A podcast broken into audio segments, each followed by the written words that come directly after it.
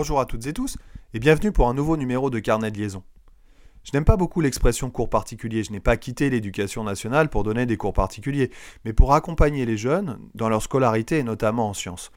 Bien sûr, les rappels de cours et les exercices font partie intégrante des séances que je propose, mais les sciences sont aussi une porte d'entrée pour parler d'autre chose. Orientation, climat scolaire, développement personnel, confiance en soi, bien-être ou mal-être à l'école, ou encore parler du rapport à la note de la pression sociale et familiale ou du statut de l'erreur. J'ai voulu un accompagnement qui s'appuie sur mon expérience d'enseignant et sur mon expertise de formateur, un suivi complet qui dépasse de très loin le cadre seul de la séance hebdomadaire ou bimensuelle. Je souhaite, et je fais en sorte qu'un pont soit possible entre deux visites, que le lien soit présent de manière permanente.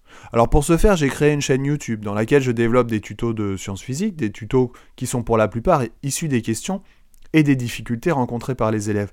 Quand je viens les voir et que j'explique une notion, bah j'en fais un tuto. Et l'élève le retrouve sur YouTube dans les jours qui suivent.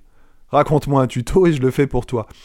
À ces tutos, j'ai ajouté une sélection d'exercices trouvés dans les différents manuels numériques, les manuels scolaires.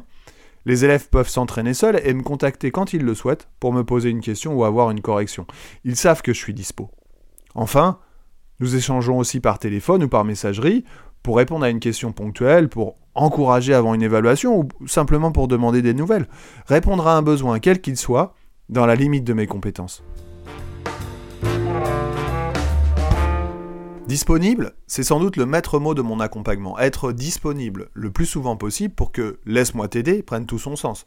Si je suis présent uniquement entre 15h et 17h le mardi et le jeudi, je ne répondrai pas aux attentes, je ne pourrai pas aider quand il le faut, et ce n'est pas ma philosophie.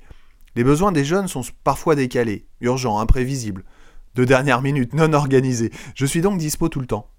Laisse-moi t'aider express, dépanne en moins de 30 minutes. Il y a des fois ça se passe comme ça.